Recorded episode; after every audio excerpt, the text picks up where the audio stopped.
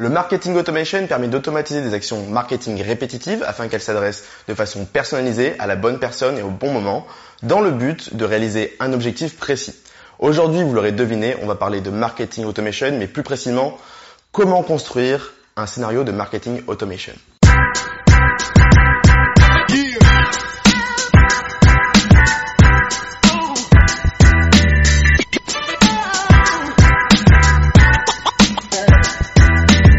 Le marketing automation, c'est donc l'art et la manière d'emmener certains de vos utilisateurs d'un point A vers un point B en fonction d'un objectif que vous vous êtes fixé grâce à des outils et des actions marketing automatisées.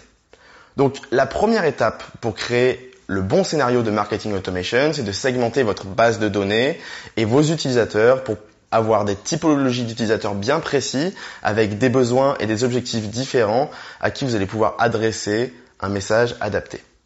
La deuxième étape est de définir un objectif pour un segment de votre base de données ou une typologie de vos utilisateurs par exemple. Je souhaite fidéliser mes clients qui n'ont passé qu'une seule commande sur mon site. La troisième étape est de définir les datas nécessaires et le scoring de vos contacts dans votre CRM qui permettront de guider les actions marketing automatisées en fonction de ce que vous savez sur votre contact et l'évolution de ce dernier dans son parcours d'achat. La quatrième étape va être de trouver ce que l'on appelle les éléments déclencheurs, qui sont en fait des événements précis qui entraînent une suite d'actions marketing automatisées. Par exemple, l'arrivée de l'utilisateur sur une page produit de votre site commerce, l'anniversaire de votre client ou l'abandon de la commande euh, lors du paiement. Cinquième étape, définir un mapping du parcours de votre utilisateur, c'est-à-dire que vous allez définir l'ensemble des actions marketing automatisées en fonction des différentes interactions du contact, euh, de l'élément déclencheur jusqu'à la réalisation de l'objectif. Si on reprend l'objectif de fidéliser les clients qui ont passé qu'une commande sur votre site, euh, bah, votre mapping pourrait ressembler à ça.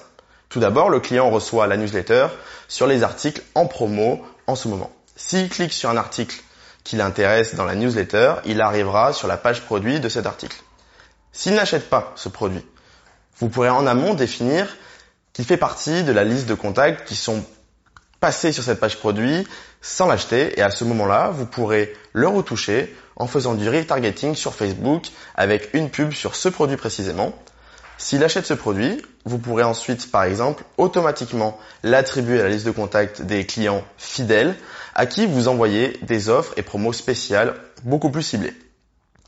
En résumé, le marketing automation requiert une bonne connaissance de ses personas et de sa base de données, une bonne segmentation de cette dernière.